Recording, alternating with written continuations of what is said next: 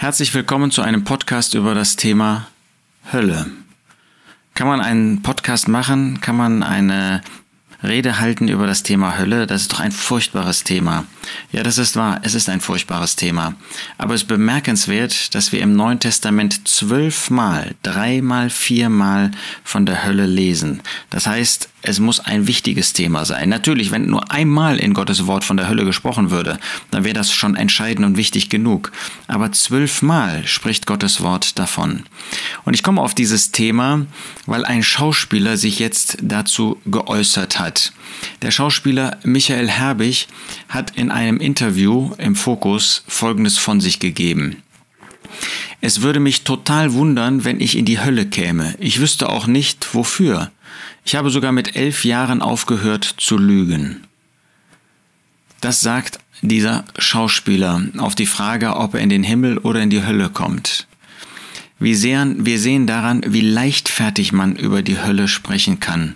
Es würde mich total wundern, wenn ich in die Hölle käme. Er hätte aufgehört zu lügen. Jeder von uns weiß, dass das schon eine Lüge sein muss. Wenigstens eine Unwahrheit. Äh, keiner von uns wird doch wohl von sich behaupten, dass er seit dem zwölften Lebensjahr nicht mehr gelogen hätte. Ich habe mit elf Jahren aufgehört zu lügen. Vielleicht bewusst nicht mehr ähm, sich vorgenommen zu lügen, aber wir wissen alle, wie oft wir die Unwahrheit sagen und wie wir das auch bewusst schon mal eingesetzt haben. Die halbe Wahrheit ist oft, man kann das nicht grundsätzlich sagen, aber ist oft eine ganze Lüge was dieser Mann meint, ähm, einfach durch ein gutes Leben erreichen zu können. Da sagt der Apostel Paulus in Römer 3, dass keiner die Herrlichkeit Gottes erreichen kann. Römer 3, Vers 23, alle haben gesündigt und erreichen nicht die Herrlichkeit Gottes und werden umsonst gerechtfertigt. Das heißt, es gibt niemanden, der den Ansprüchen der Herrlichkeit Gottes genügend tun kann. Denn wenn dieser Mann sagt, ja, ich habe ja ähm, seitdem ich zwölf bin, nach elf Jahren nicht mehr gelogen, ja, aber was ist denn mit den Lügen aus dem vorherigen Teil seines Lebens? Sind die auf einmal ungeschehen? Ja, Gott wird ja irgendwie mit mir zufrieden sein, oder? Kann Gott mit etwas zufrieden sein, was mit, mit Lüge irgendwo etwas zu tun hat, was mit Sünde behaftet ist?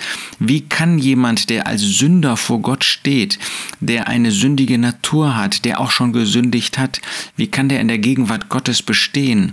Er würde sich da weder wohlfühlen, noch könnte er dort existieren, denn Gott ist zu rein von Augen, wie der Prophet Habakkuk sagt, um Sünde zu sehen, auch nur anzusehen. Der Herr Jesus wurde am Kreuz von Golgatha gerichtet. Er war sündlos, aber meine Sünden, meine Sünde wurde auf ihn gelegt und deshalb konnte Gott nicht auf ihn sehen, sondern musste sich abwenden, musste ihn richten. Das heißt, jeder Mensch, der so zu Gott kommt in, der, in dem Gedanken, naja, ich habe ja schon lange nicht mehr gesündigt, was ja gar nicht wahr ist, aber nehmen wir mal an, es wäre wahr, ähm, dann wird Gott schon irgendwie mit mir zufrieden sein. Aber was soll er mit den Sünden tun, die ich mitbringe in meinem Rucksack sozusagen? Die muss er doch verurteilen, die muss er richten und damit muss er den richten, der diese Sünden begangen hat. Das bin ich selbst.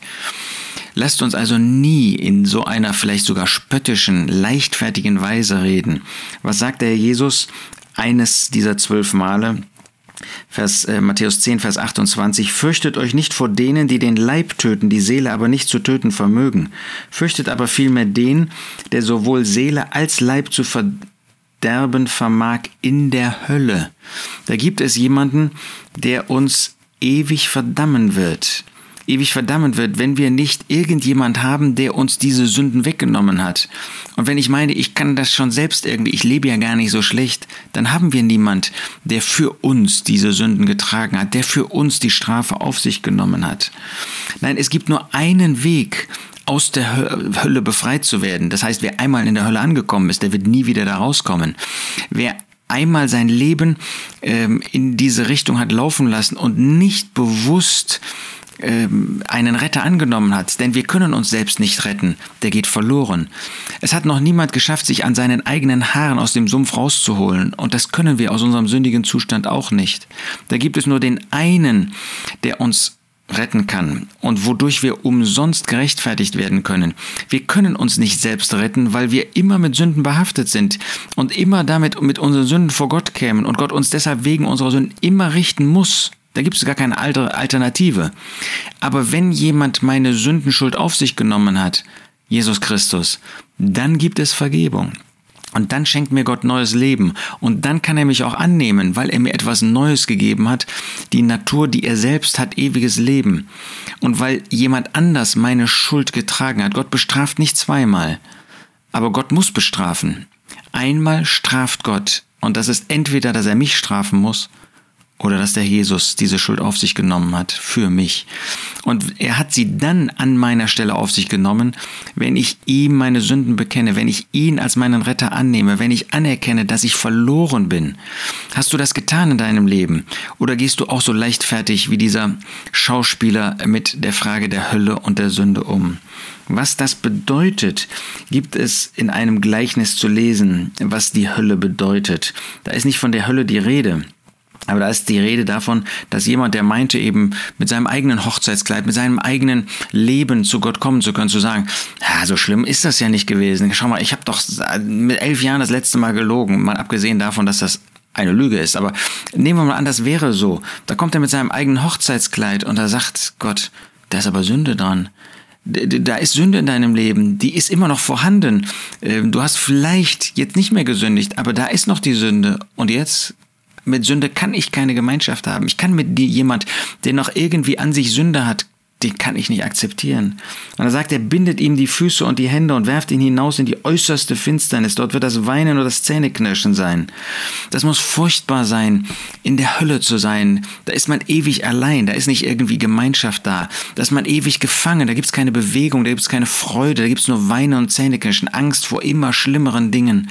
Ich wünsche dir, dass du irgendwie erkennst, dass du verloren bist, dass du nicht mit dem, was du hast, so zu Gott kommen kannst. Ja, es gibt Rettung, in dem Herrn Jesus. Gott möchte dir die Sünden vergeben. Jeder, der an Jesus Christus glaubt, der bekommt die Vergebung der Sünden. Und das wünsche ich dir, dass du das erfahren wirst.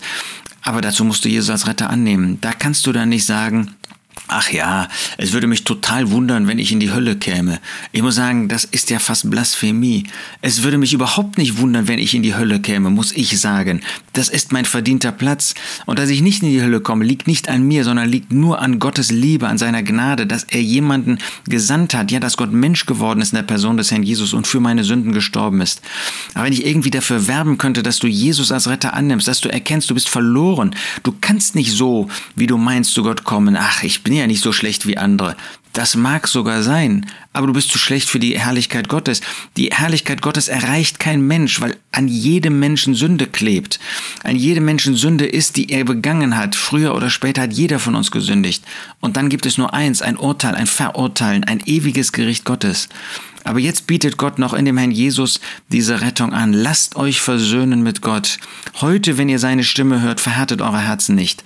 Heute kannst du noch glauben. Jetzt kannst du den Herrn Jesus noch als Retter annehmen. Ob du das nachher noch tun kannst, weißt du nicht. Du weißt nicht, ob du nachher noch lebst. Denn das Leben ist nicht in deiner Hand, sondern in Gottes Hand. Ach, wir werben an Christi Stadt. Lasst euch versöhnen mit Gott. Nimm dieses Angebot der Gnade an, ehe es für immer zu spät ist.